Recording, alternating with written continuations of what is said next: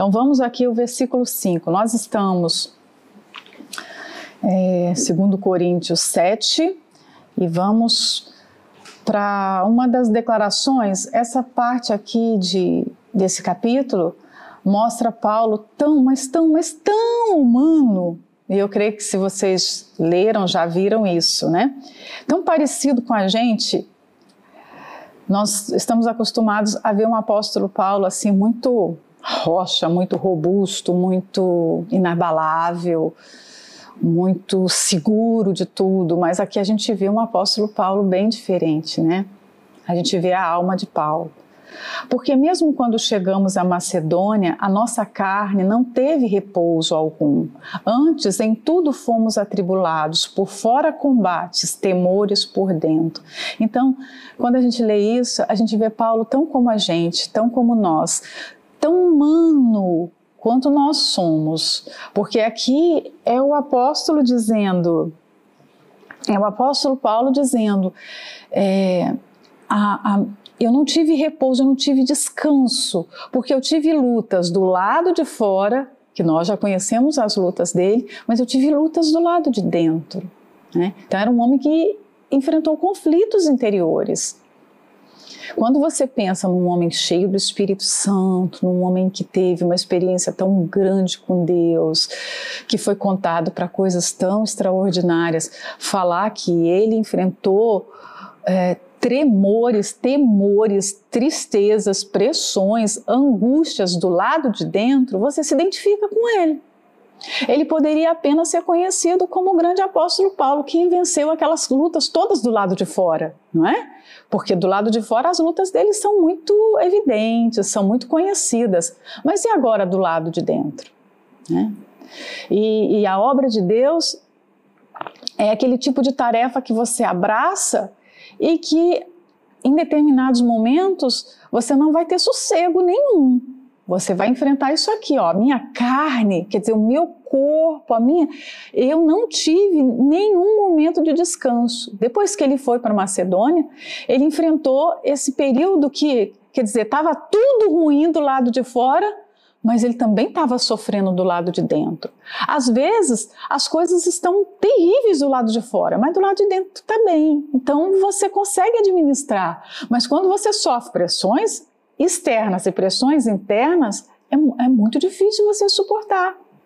Normalmente, as pressões do lado de dentro, como ele fala aqui, por fora combates. Quer dizer, ele tinha os falsos irmãos, os falsos mestres, os seus compatriotas judeus que o perseguiam, né? os, ele tinha as autoridades que viviam ao, ao seu encalço era aquele era um combate, ele via aquilo como um combate, como uma guerra travada do lado de fora, que ele não podia baixar a guarda, baixar as armas. Mas do lado de dentro ele enfrentava outra guerra. E aí ele vai abrir o seu coração e nos falar aqui qual era o motivo desses temores. Então, é, quando você vê Paulo falando isso, você entende que ele estava tão suscetível às intempéries emocionais como qualquer um de nós.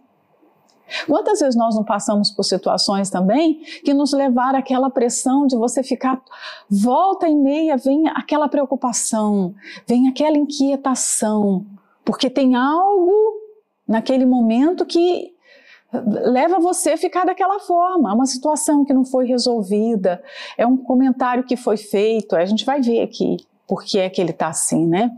É um, um, mal entendido, um julgamento que você passa, é a obra de Deus sendo levada para um caminho, para um rumo que não deveria. E aí você sofre com aquilo. Seria bom se a gente falasse assim: ah, não, nós somos. Nós somos assim, invencíveis e a gente não sente nada. Como seria bom? Nós sentimos. E a prova que nós sentimos que quando a gente vai fazer qualquer tratamento médico, o corpo traz as marcas dos combates emocionais que a gente teve. Hum? Vocês já ouviram falar disso? O nosso corpo vai trazendo. Quantos, é, quantos problemas de saúde acabam vindo para o corpo por causa dessa parte emocional, porque você vive uma pressão muito grande. Quem já não, não passou por um período de, de pressão tão grande que o cabelo começou a cair? Por quê? Nós somos humanos, olha a fragilidade.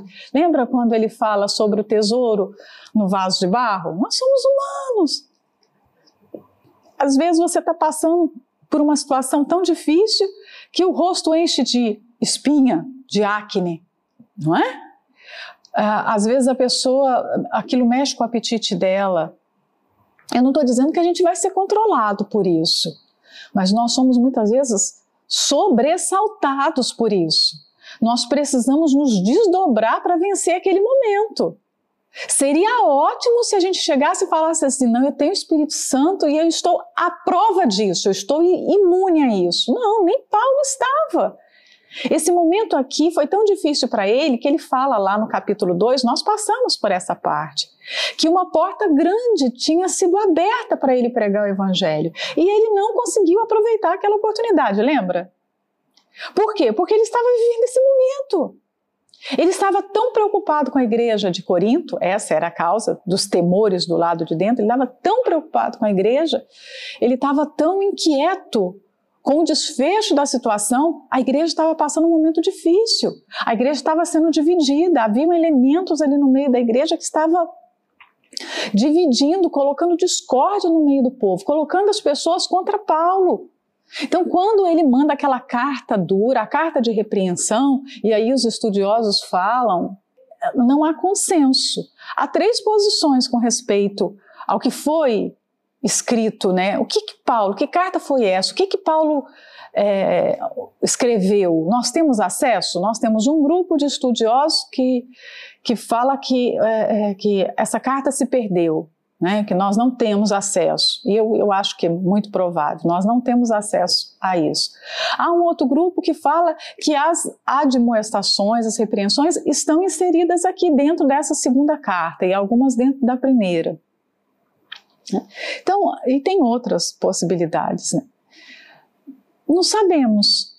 É fato que a gente. Tem gente que fala que foi a primeira carta, essa que a gente tem acesso. Então, nós não sabemos. O que sabemos foi que Paulo mandou uma carta de repreensão e a partir do momento que aquela carta saiu, o coração dele ficou de certa forma triste por ter que fazer aquilo, mas sabendo que era aquilo que realmente deveria ser feito, mas ele não sabia qual seria a reação das pessoas.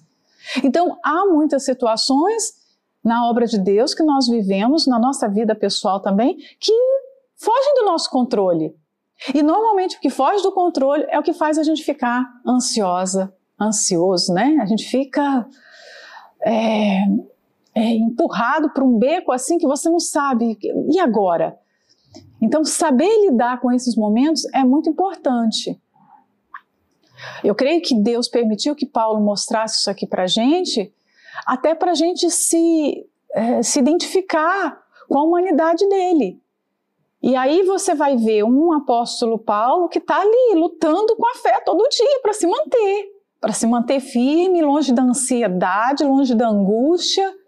Qualquer pessoa que pegasse esse homem hoje, né, os, os terapeutas, que de repente fossem é, ter com Paulo, conversasse com ele, poderia dar um diagnóstico para ele, tipo, dos que, diagnósticos que tem aí, alguém poderia falar para ele que ele estava estressado, que ele estava ou depressivo, alguma coisa. Alguém poderia de repente receitar um remedinho para ele. Está muito ansioso, Paulo. Vamos tomar um calmante. É?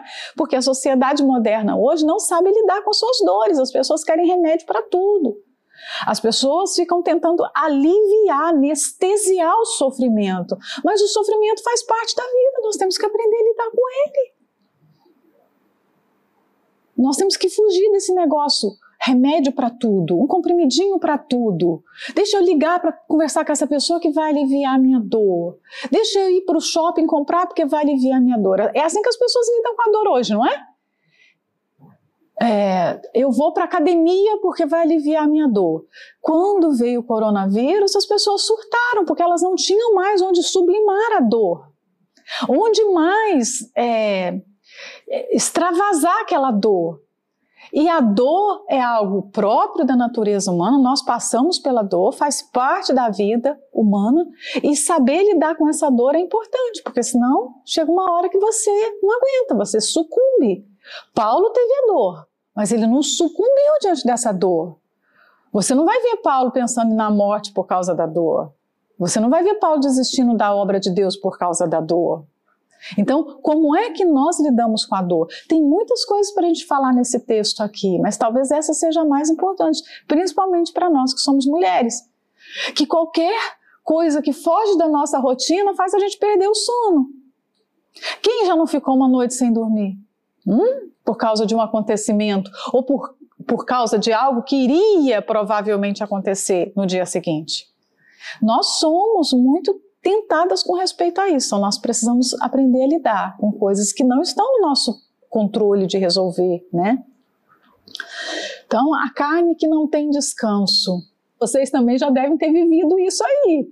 Você já passou num lugar, numa igreja, num trabalho, que você, se você ficar ali dois, três, cinco anos, você não tem descanso, parece que não tem um oásis, é aquele deserto sem oásis.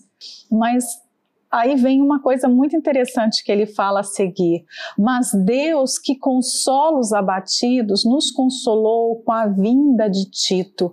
Que característica maravilhosa né, de Deus, o Deus que consola. Paulo está dando um atributo para Deus aqui. Ele é o Deus que consola os abatidos. E, gente, o consolo normalmente é proporcional à luta que a gente enfrenta. Quando eu vou conversar com uma pessoa de Deus, por exemplo, que perdeu o marido, uma esposa que ficou viúva, eu sei que ela está experimentando um consolo que eu nunca experimentei, porque Deus tem um tratamento especial para cada pessoa. Ele é esse Deus pessoal que faz o consolo chegar através do Espírito Santo sob medida. Não é bom você usar uma roupa sob medida? Hoje, tô, né, as pessoas normalmente não fazem mais roupa na, na, costureira, no alfaiate, normalmente se comprar na loja. Só que aquela, aquela medida da loja, ela foi adaptada para dar em todo mundo. Então é comum às vezes a gente comprar uma roupa que o ombro está fora do lugar, que a manga está grande, está largo na cintura. E dá um trabalho enorme você ter que fazer o conserto daquela roupa. Por quê? Porque nós nosso corpo é diferente, completamente diferente. Você pode vestir 38, eu também posso vestir 38. Mas nosso corpo não é igual. Mesmo tendo o mesmo manequim, nosso corpo não é igual. Nós temos particularidades, não é? Às vezes a costela de uma, a caixa torácica é maior, da outra é menor. E assim, assim por diante, quantas diferenças? Então, como é bom vestir uma roupa que cai perfeito no seu corpo, parece que ela foi feita para você. Não é isso que a gente gosta quando experimenta uma roupa na loja? Quando você veste, não é só o tecido, a cor, não, ela caiu bem em você. Deus trabalha conosco de um modo tão pessoal, tão intransferível, sabe? É sob medida. Então, quando você estiver passando por um deserto, muito difícil, saiba que aquele é o momento que você vai conhecer a Deus, o seu amor, a sua misericórdia, o seu consolo de uma forma ímpar, como você nunca conheceu. Eu já passei por situações assim. E quando a gente lembra desses momentos, é tão gostoso é, a, a, lembrança, a saudade é tão boa que às vezes dá até vontade de passar pelo deserto de novo só para ter aquele cuidado de Deus. É uma loucura, não é? Mas quem já foi para o deserto aqui, talvez, eu não saiba explicar, mas você vai entender. Você é confortado por Deus de uma forma. Me lembro quando eu perdi o meu pai. Meu pai morreu com 50 anos, muito novo, de uma hora para outra. E assim, eu estava lutando tanto para que ele se convertesse, ele vinha num processo de conversão, de mudança. Então é aquela coisa que você não entende.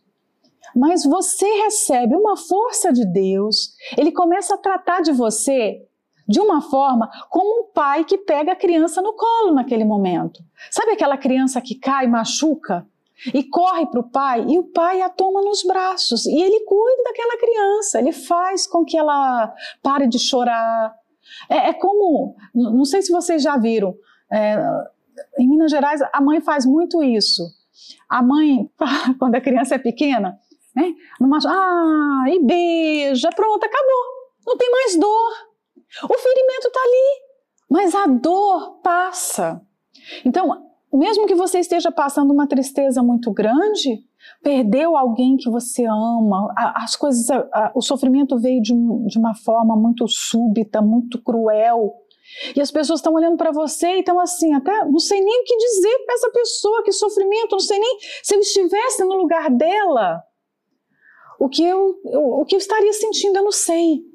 Eu me lembro de ter passado, uma, vivido uma situação uma época tão difícil que uma esposa chegou para mim e falou assim: Olha, eu não sei o que eu faria no seu lugar. Eu me coloquei no seu lugar, eu não sei o que eu faria. Mas, nesses momentos, nós, ah, quem tem o Espírito Santo, isso acontece, esse consolo vem para quem tem o Espírito Santo. Você não se sente abandonado, você pode estar sozinha naquele deserto. Mas você não se sente abandonado, você não se sente rejeitado, você não se sente excluído dos planos de Deus.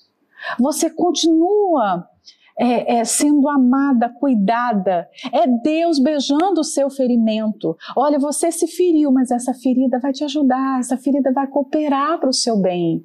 Eu tenho propósito com essa ferida. Então, a tristeza segundo Deus, por isso que o apóstolo Paulo vai explicar essa passagem que a gente muitas vezes prega para muitas pessoas e não entende o contexto. Ele acabou provocando tristeza naquele povo, mas ele também estava passando uma tristeza. E aí ele fala: tristeza segundo Deus, não importa como ela venha, se ela vem através de uma perda, se ela vem através de uma pressão, se ela vem através de uma repreensão, se ela vem através de um desafio que você não sabe o que fazer, se ela vem através da solidão de você estar tá ali num lugar, né, sem ninguém para conversar, você não tem uma pessoa nem para trocar um olhar. Mas você não está só. Você passa por aquele período de saber que Deus está te carregando no colo. Então, o consolo vai ser sempre proporcional ao sofrimento. Se o sofrimento é grande, ah, pode ter certeza que a abundante consolação de Deus vai vir. E ele vai abraçar aquele coração, aquela alma de um jeito, ele vai derramar o amor dele de um jeito que aquela pessoa vai estar tá até chorando, as lágrimas podem estar tá caindo dos, dos olhos, ela pode estar tá sentindo aquela tristeza no coração, mas ao mesmo tempo ela está sendo encaminhada, ela está sendo guiada por um caminho de conhecer a Deus de uma forma que ela ainda não tinha conhecido, não é?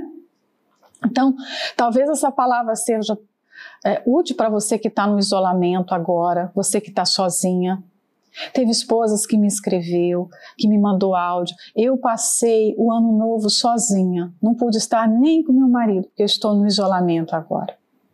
Mas o Espírito Santo fez toda a diferença, porque eu não tinha ninguém, mas eu tinha o Espírito Santo. Olha como é importante receber o Espírito Santo, porque só ele vai dar essa estrutura. Né? Não, tem, não tem mais nada, não tem mais ninguém. Na hora da dor, é, não são os nossos esforços, não é o que eu faço, é o, é o que eu construí com Deus na minha história com Ele. Então, quando vem a dor, toda aquela, sabe, aquele azeite de reserva começa a vir para fora. Agora, se a pessoa não construiu nenhuma história, se ela não tem intimidade, se ela não soube ficar naquele lugar secreto com Deus ao longo dos anos, ela vai se sentir abandonada, ela vai se sentir injustiçada, ela vai sentir que raiva de Deus, né? Quantas vezes eu já não conversei com pessoas que o sofrimento veio e elas sentiram raiva. Elas não se aproximaram de Deus. Então, o sofrimento não faz bem para todo mundo. O sofrimento faz bem para um grupo de pessoas. O sofrimento quebranta e aproxima de Deus um determinado grupo de pessoas, não todas as pessoas. Então nós precisamos nos enxergar. Todo o sofrimento que eu passei produziu o quê? Eu recebi esse consolo de Deus, porque se eu recebi, mesmo que o telefone não toque. Porque às vezes você até quer que o telefone toque para alguém conversar. Mas se não tocar também não tem problema. Você tem vontade de conversar com alguém? Bom, mas se a pessoa não ligar e ninguém ligar, tudo bem, você está ali. E aí, é, o final do 6, ele fala de Tito, né? Que Deus o consolou com a vinda de Tito. Tito é um personagem na escritura pouco falado, as pessoas não, não comentam muito, mas ele tem uma carta com o seu nome, porque Paulo se dirigiu a Tito, né, naquela carta que a gente tem que é pastoral. É, e nessa carta aqui de Coríntios eu acho que tem a menção dele umas sete, oito vezes, eu não sei, não me lembro. Mas é, ele é uma figura importante no, no, na igreja primitiva, na construção ali, na, na, no estabelecimento da igreja primitiva. Ele foi um filho na fé de Paulo e que se tornou um companheiro. Aquela pessoa que você evangeliza, que você cuida e de repente está trabalhando na obra com você. Olha que gostoso, né? É muito bom isso acontecer. E, e Paulo viu Tito nascer na fé. Tito esteve no meio daquela confusão que tem lá em, em Gálatas dos, dos, dos judaizantes que, que, pensavam que todos os cristãos, ao se converter, os, os gentios, cristãos gentios, todos tinham que passar pela circuncisão. E Paulo usa o exemplo de Tito e fala que não. Tito era grego. Alguns falam que Tito era irmão de Lucas, Lucas, o evangelista, Lucas, o autor do livro de Atos. Né? Então ele fala que não, que os cristãos judeus não precisavam. Ele fala da circuncisão para Timóteo, porque Timóteo era filho de um casamento misto, de judeu com gentil. E Timóteo iria trabalhar com um grupo de judeus. Então ele fala da circuncisão por isso. Mas para Tito não. Então, Paulo participou desde o início da vida de Tito, viu Tito crescer na fé, ao ponto de se tornar seu companheiro de ministério. Então, você vê na vida de Paulo, isso aqui daria, só isso daria uma meditação, né? Quem é discípulo do Senhor Jesus faz discípulo.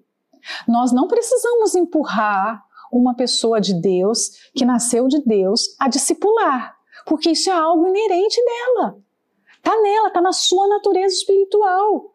Todas as pessoas que é, nasceram de Deus, viveram uma experiência com Deus, elas passam por essa fase de sentir esse chamado pessoal para ganhar almas, para levar outros ao Senhor Jesus.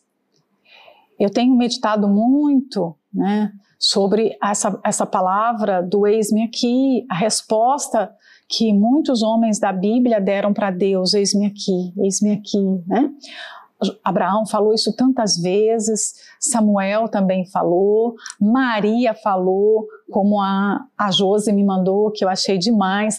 Quando o anjo se aproxima de Maria, ela responde o mesmo que Isaías respondeu, Inene, né? Não sei se a pronúncia está certa, Inene? Inene? Ineni. Ineni. É, então, é, Isaías, quando estava ali com aquela visão extraordinária do trono de Deus, dos anjos brilhantes ao redor do trono, ele fala, Ineni. Abraão fala muitas vezes para Deus, Ineni. A Jacó fala. E você vai ver Maria também falando. Mas o que, que significa essa expressão? Significa eu estou aqui, Senhor. Conta comigo, me veja, olha, eu estou aqui, eu quero te servir, eu estou para tudo ou nada. Se a gente fosse parafrasear, seria assim: olha, é, eu nunca vou abandonar o Senhor, eu estou aqui para o que der e vier, para sempre. É um compromisso, quando as pessoas é, no, no, no hebraico todas as pessoas que falaram isso, e a expressão carrega, na, né, as duas locuções que se juntam, elas carregam uma força de um compromisso que é assumido e que você não pode mais voltar atrás. Acabou. É uma entrega que não tem mais volta. E aí tá, essa entrega passa por três etapas diferentes. A primeira etapa é do chamado. Todas aqui que ouviram esse chamado e disseram, Ineni, eis-me aqui, Senhor, elas receberam de Deus a missão. Elas sabem o que fazer. É como aquele servo dos talentos. Deus deu os talentos, né? A parábola que ele conta daquele senhor que deu os talentos. E depois ele faz o quê? Ele se ausenta. Em outras palavras, eu já dei o meu espírito, agora vocês sabem o que tem que fazer. Ele não vai ficar ali toda hora. Você já fez isso hoje? Você fez aquilo? Não. O, a parábola das dez minas, do mesmo jeito. Então, Deus vai estar sempre dando para a gente esse espaço para que a gente venha agir. Eu não gosto de sufocar ninguém. Todas as pessoas que é, convivem comigo vão perceber isso. Eu não sou de toda hora falar, você fez isso, fulano? Ah, não é possível. Você não fez? Tem que fazer. Ó, deixa eu conferir. Você já, já escovou os dentes hoje? Por isso que criação de filha é super difícil. Porque muitas vezes você tem que repetir a mesma coisa um milhão de vezes, não é, dona Manuela? E cansa, né? Principalmente para quem tem natureza que não gosta de sufocar. Às vezes você tem que ficar repetindo e repetindo. Porque Deus, ele age assim com a gente. Ele dá um espaço. Ele te dá a direção e ele vai te dar liberdade para você agir. Então, o eis-me aqui nosso tem que ser acompanhado do eu entendi a missão e agora eu vou fazer o que precisa ser feito. Então, a nossa missão consiste em discipular. Quando o Senhor Jesus estava é, subindo ao céu, ele disse: Ide e pregai o Evangelho. E a gente tem que responder: Senhor, eu estou indo. E esse estou indo o tempo todo, a vida inteira vai ser assim. Eu estou indo, eu estou indo. Eu fui ontem, eu estou indo hoje e eu irei amanhã. Estou indo. O tempo todo eu estou indo. Mas nessa, nessa eh, ordem tem também o fazer discípulos. Não é só pregar, não é só ir, como não é só pregar. Nós fomos, né? Nós estamos aqui, estamos aqui no porto, vocês estão aí, nós fomos. Mas nós precisamos pregar. E nós precisamos o quê? Fazer discípulos. Então o apóstolo Paulo era um homem que estava o tempo todo investindo no discipulado, porque vai contar na eternidade a última parte agora, né? Que envolve o eis-me aqui para mim, que é fantástica. Quantas pessoas vão chegar com você na eternidade? Hum? Quantas pessoas que foram influenciadas pela sua fé, pelo seu amor e que vão chegar porque você passou isso, esse fogo. Você inflamou essas pessoas a essa fé. Porque nós não podemos chegar sozinhos. A multiplicação do talento é isso. Nós temos que ser aquela semente que caiu na terra, morreu e deu muitos frutos. O grão de trigo, o Senhor Jesus disse que ele era esse grão de trigo. O grão de trigo que cai na terra e morre para dar muitos frutos. Então nós não podemos ser a semente, o servo semente que fica sozinho. E para você ganhar outros, é preciso discipular. Será que nós sabemos discipular? Paulo discipulou Tito de tal maneira que, num dado momento, Tito pôde ajudá-lo. Tito ajudou num, num período conturbado da igreja. Tito chegou lá, e a gente vai ler aqui. No 7 ele fala, né? Que ele não foi consolado só porque Tito chegou, não foi só a presença física de Tito, mas as notícias que Tito trouxe, né?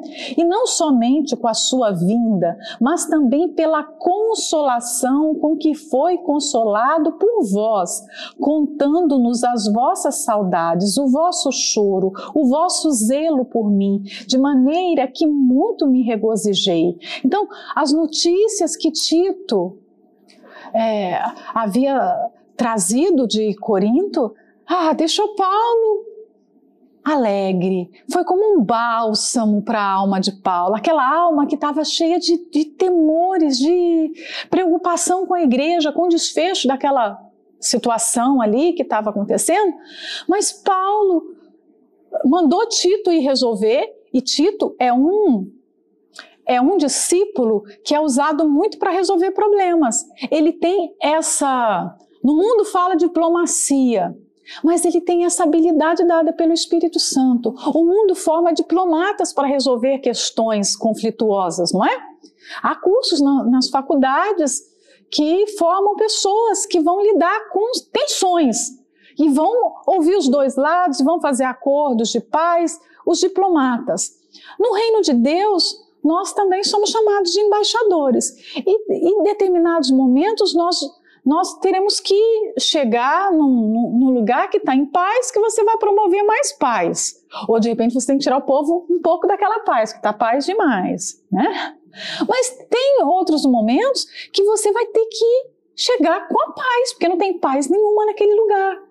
Então, Tito era um homem também sob medida para os lugares. Ele sabia ir e resolver as situações é, que, que existiam ali naquela comunidade. Ele chegou em Corinto e a coisa estava uma desordem geral. E nós não sabemos o que, que foi que ele fez. Ele chegou com a carta, né, e, e, e resolveu o problema. Seria ótimo se a gente soubesse o que foi que ele fez, né? Para a gente aprender também, mas nós não sabemos. Mas o Espírito Santo deu a ele uma habilidade e ele soube fazer com que aquelas pessoas que estavam divididas deixasse as suas razões, o apego às suas razões, às suas opiniões de lado. Ao ponto que Paulo aqui, ele conta, olha, eles me receberam bem, eles me trataram bem, né? E ele também, ele também contou para Paulo, olha, o povo está com saudade de você. E aquilo deixou Paulo tão feliz, olha só, né? As pessoas estão com saudade de você. Aquilo ah, deixou Paulo em êxtase porque ele achava que aquele povo não se importava mais com ele, que aquele povo havia rejeitado a ele os ensinamentos, que aquele povo tinha mudado de lado. Então, tomar é, conhecimento que o povo tinha saudade, que o povo chorava de saudade. Então teve, no momento que Tito estava ali cuidando da igreja e lembrando as pessoas a respeito da palavra, como vocês conheceram o evangelho, Paulo não escreveu isso aqui com o propósito de entristecer vocês, de machucar vocês. Isso aqui é uma carta que vem da parte de Deus, do Espírito Santo. Eu não sei o que foi que ele falou, mas o que ele falou ali fez com que aquelas pessoas voltassem à sensatez e começassem a lembrar de Paulo, a considerar a Paulo, a ter afeto por Paulo novamente. Nós vimos no capítulo anterior que é preciso ele pedir isso, não é? Olha, dilatem os vossos corações, porque o meu coração está aberto, o meu coração é enorme, ama vocês de uma forma extraordinária. Mas vocês não estão me amando da mesma forma. Mas aqui ele já tem uma, uma resposta a respeito da, da, da carta, que aquele povo sentiu saudade, que aquele povo chorou, que aquele povo se preocupou com o apóstolo Paulo, teve zelo por ele. É aquilo quando a gente pergunta assim: e aquela pessoa, como está? Como ela está de saúde? Ela está bem? É como se eles estivessem perguntando. E Paulo, como está? Ele está bem de saúde? Ele está feliz? Ele está. Como é que ele está? Não, a gente não pergunta a notícia das pessoas assim? E tem gente que às vezes fala, Ih, não, fulano tá triste, magrinho. É, a gente quase nem escuta nada, ele não fala com ninguém, chega na reunião, é, não fala com ninguém, vai embora, não fala com ninguém, tá triste. Então, aqui o povo começou a pedir notícias. E só o fato do povo se interessar, não estou falando que Paulo estava assim, estou falando que muitas vezes a gente não pergunta pelas pessoas, a gente não quer saber detalhes o povo começou a perguntar como é que Paulo estava. Né? E aí Paulo fica como? Quando ele toma conhecimento, quando Tito chega e fala: Não, o povo está com saudade de você, aquele povo te ama, aquele povo te considera, aquele povo não esqueceu do que você passou lá por eles, do que você sofreu. Né? Aí o apóstolo Paulo, o que ele faz? Ele se regozija, ele fica muito feliz.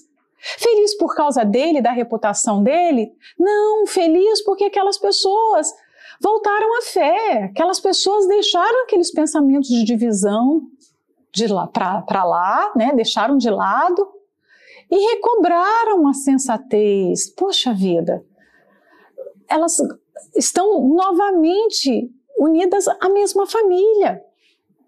Aquelas pessoas estão novamente lembrando de tudo que elas viveram. Nós precisamos ter memória espiritual. Muitas vezes a gente se esquece daquilo que a gente viveu na obra de Deus, que nós vivemos com pessoas que nos ajudaram. Nós esquecemos muitas vezes pessoas que fizeram parte de momentos tão difíceis, que foram como anjos na nossa vida. Os anos vão passando e a gente se esquece. Nós não podemos nos esquecer, nós não podemos perder essa memória. O Salmo 103 fala exatamente sobre isso. Se eu não me engano, o Salmo 78 também fala. Nós temos muitas passagens nas Escrituras que falam sobre o se lembrar.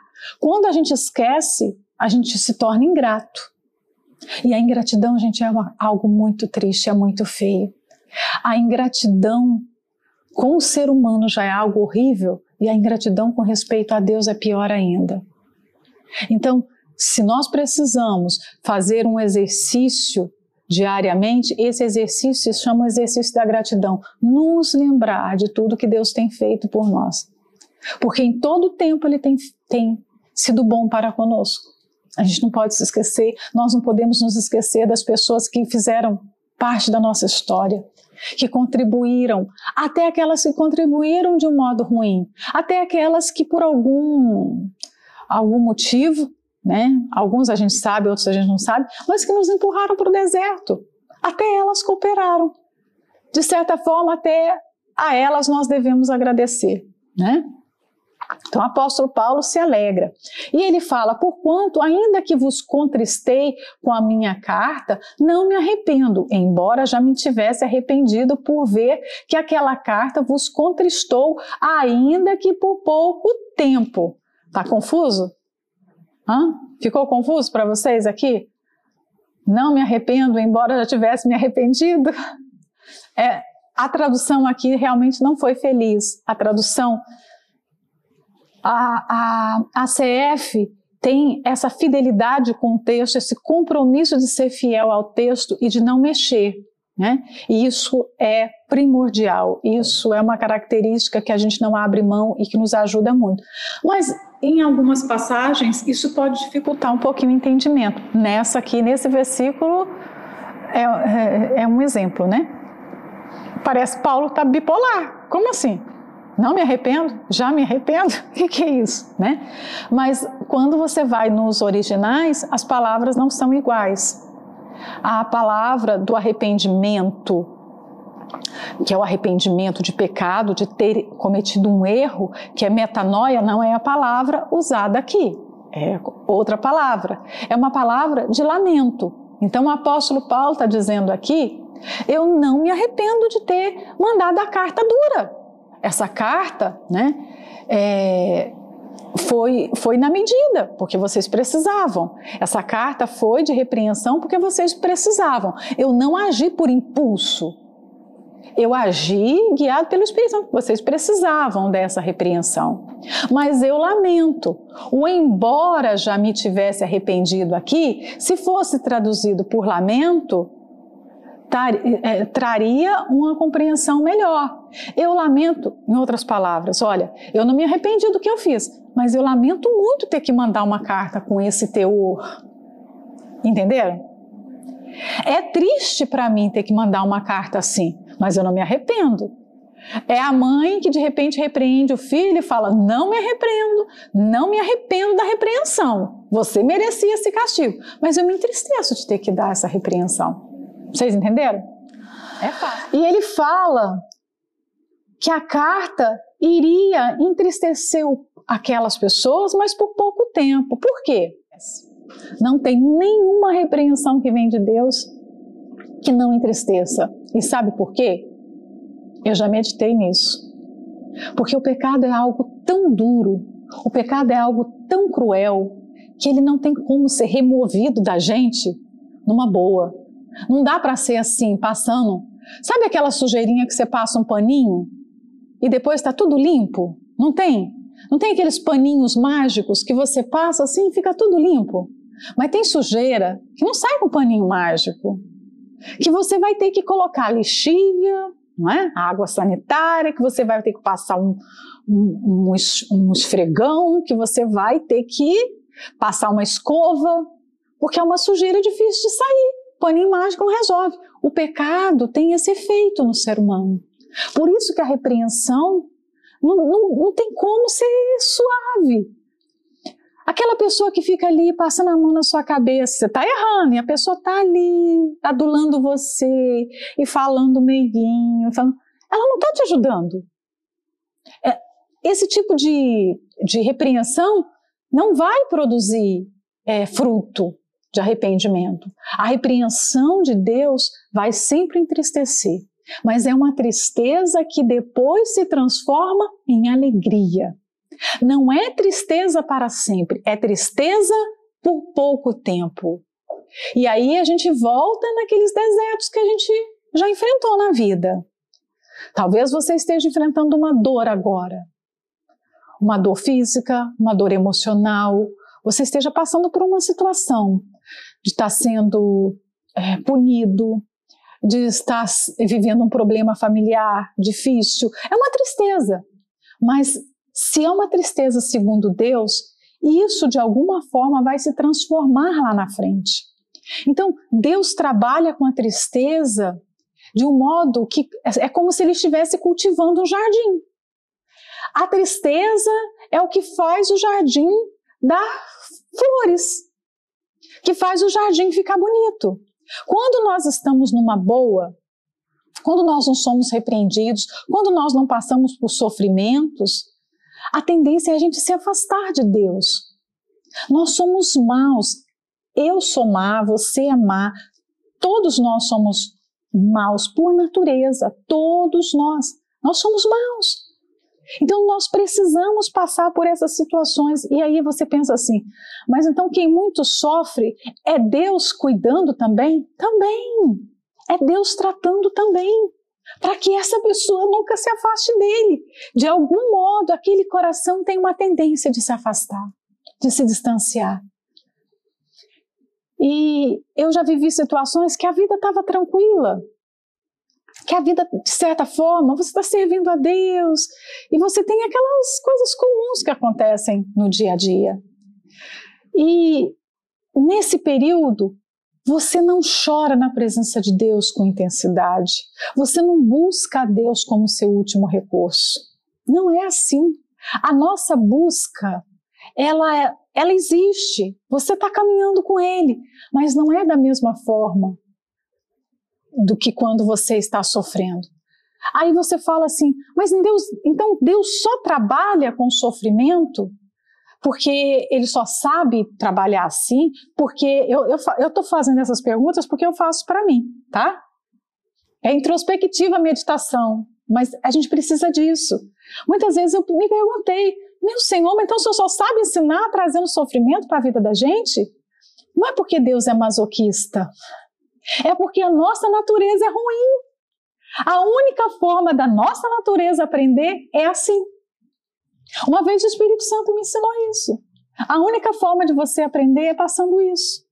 Se não fosse assim, você não aprenderia. Por isso que o salmista, eu penso que o salmista fez a mesma pergunta e o Espírito Santo respondeu para ele em outras palavras, né? E aí ele escreveu: "Foi-me bom eu ter passado pelas aflições, porque assim eu aprendi os teus decretos." Se a gente não passa pelas aflições, se nós não somos entristecidos, nós não aprendemos os decretos. Nós não aprendemos.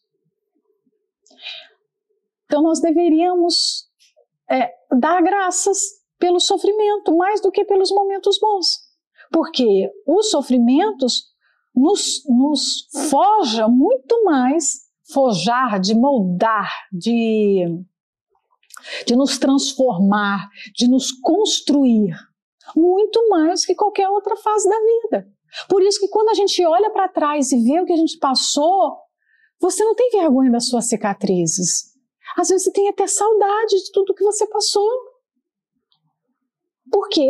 Porque aquilo fez você se transformar no que você é hoje. O que você está passando hoje vai te transformar naquilo que você vai ser amanhã para Deus e muito melhor. Né? Então, essa tristeza é, que Deus provoca é para que a gente abandone o nosso eu, para que a gente abandone o nosso pecado, para que a gente abandone as nossas opiniões. Um, sabe, o nosso ego é muito forte. Então, para abandonar esse ego, vem o sofrimento, vem as tristezas. A carta precisou ser dura para aquele povo abandonar aquele, aquele erro. O 9 fala: agora Folgo, não porque fostes contristados, mas porque fostes contristados para arrependimento, pois fostes contristados segundo Deus, de maneira que por nós não padeceste dano em coisa alguma. Contristado aqui é entristecido, né? Então, o apóstolo Paulo está falando que, olha, feliz por ter que entristecer vocês. Eu não fiquei feliz por mandar uma carta. Aliás, se tem alguém que fica feliz repreendendo, essa pessoa não não está sendo usada por Deus. Porque um exemplo, o pastor pode ir para a reunião e dar uma palavra um pouco mais dura para aquele povo, um ensinamento, uma exortação um pouco mais dura, mas ele quando é duro com as pessoas, ele não é feliz, ele não fica feliz porque ele está sendo duro.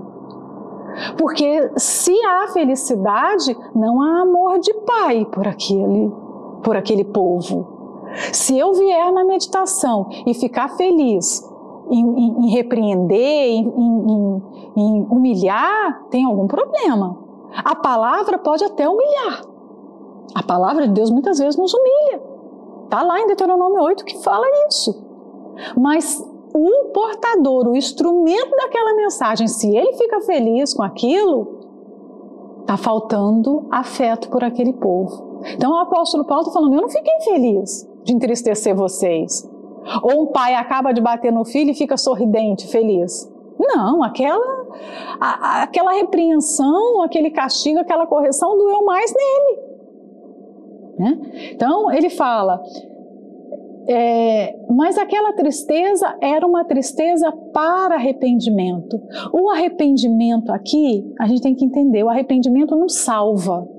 Arrependimento não salva. Quem salva é o Senhor Jesus. Só o Senhor Jesus salva. Mas o arrependimento é o caminho para essa salvação. O arrependimento é o princípio para você chegar à salvação.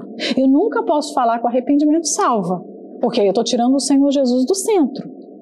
O arrependimento é o ponto de partida para você chegar à salvação. Porque o arrependimento, e aí a gente tem que entender a diferença entre remorso e arrependimento. O arrependimento é aquilo, é, é, é aquela mudança de pensamento, é aquela tristeza emocional, realmente um abatimento que a pessoa passa por ter feito aquilo e aquele desejo de se voltar para Deus para consertar aquilo. Então você vai ver que nós temos exemplos na Bíblia de pessoas que se arrependeram e de pessoas que tiveram remorso, que não foi um arrependimento. Pessoas que sentiram tristeza, mas a tristeza não produziu arrependimento. Saul, por exemplo, foi um desses. Quando Samuel chegou e o repreendeu porque ele tinha feito o sacrifício fora da hora, Samuel se desculpa. Não, olha, eu, eu, né? ele fala as razões dele, mas ele não se arrependeu. Ele ficou triste de ter errado. Você vê isso, ele ficou triste. Mas a tristeza não produziu arrependimento. Ele ficou com medo de perder o seu reinado. Ele segurou o seu reinado com todas as forças. Eu fiquei triste porque errei, mas agora estou preocupado com a minha reputação. O que, que as pessoas estão pensando de mim? Mas você vai ver Davi diante do seu pecado, quando Natan chega e o repreende, o que ele faz? Ele cai de joelhos. Pequei contra ti não tires de mim o teu espírito. Ele não pensou em reino, ele não pensou nos filhos, ele não pensou o que o povo ia achar do pecado dele, se as pessoas iriam agora é, ficar com raiva dele como rei, ele era um rei tão popular, tão querido, mas agora, e aí, o que, que as pessoas vão pensar? Não conta Natan para ninguém, não. Ele se prostrou de joelhos, né? E se voltou para Deus. Então, o arrependimento genuíno é esse arrependimento que te leva para Deus. Não adianta você ter o primeiro, a tristeza, não adianta você ter aquele pesar de ter feito, eu não queria ter errado. Tem muita gente que está assim, eu não queria ter errado, não queria ter errado, poxa vida, decepcionei você. Muita gente chega para a gente com esse sentimento. Poxa, me perdoa, não queria ter errado. Peraí, mas o seu problema não é comigo, tá bom, você. Eu, eu fiquei triste por isso que você fez. Mas você tem que se voltar para Deus. A sua preocupação não pode estar relacionada a mim. A preocupação de quem peca não é com o que vai perder, não é pelo fato de ter entristecido outras pessoas, é pelo que ela fez contra Deus. Então, é um nível espiritual. Arrependimento leva você a esse nível profundo espiritual. Pequei contra Deus. Foi o arrependimento de Davi. Já Judas Iscariotes, não, ele, ele passou pelo primeiro e pelo segundo, é, pela segunda etapa, não é? Ele ficou triste, ele devolveu as moedas, mas ele não conseguiu se voltar para Deus. Então nós precisamos entender arrependimento, porque nós precisamos do arrependimento todos os dias. Nós precisamos nos arrepender todos os dias. Então, todas as vezes que a gente errar, nós temos que consultar o nosso coração. O que, que nós estamos sentindo? Vergonha das pessoas? Medo de perder alguma coisa? Medo de perder a posição? Medo da, da reputação não ser mais a mesma?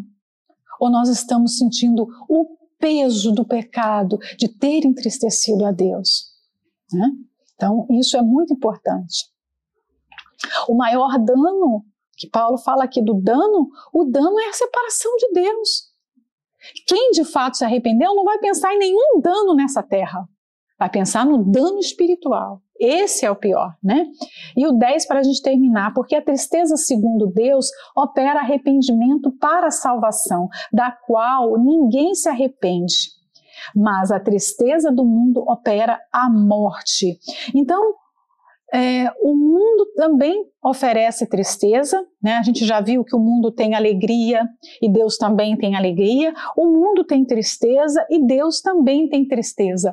Mas a natureza desses sentimentos são diferentes.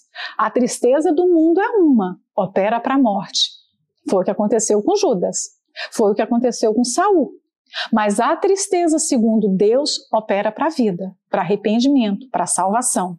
Então nós precisamos conhecer, por isso que é um processo que nunca vai parar do autoconhecimento. A gente tem que estar sempre, todos os dias, voltando os olhos para dentro da gente e se conhecendo, né? Então as fases da nossa tristeza, nós somos pessoas muito difíceis de se arrepender. Então, muitas vezes e eu vou terminar com essa colocação, muitas vezes Deus envia uma tristeza. E essa tristeza vai passar por várias fases, porque nós somos muito difíceis. É uma tristeza, sabe aquele problema crônico que você enfrenta por muito tempo? Às vezes tem essa natureza, tem esse objetivo, né? Vai passar por várias fases e é a fase da desconstrução de você, até você realmente se reconhecer, se ver, se enxergar como perdido, como pecador e correr para os braços dele, para os braços de Deus, se voltar para ele. Então, nós, as nossas tristezas, os nossos desertos são grandes porque nós somos pessoas difíceis. Não é porque Deus é mau. Deus é bom todo o tempo, mas nós somos maus. Né? Então, eu termino aqui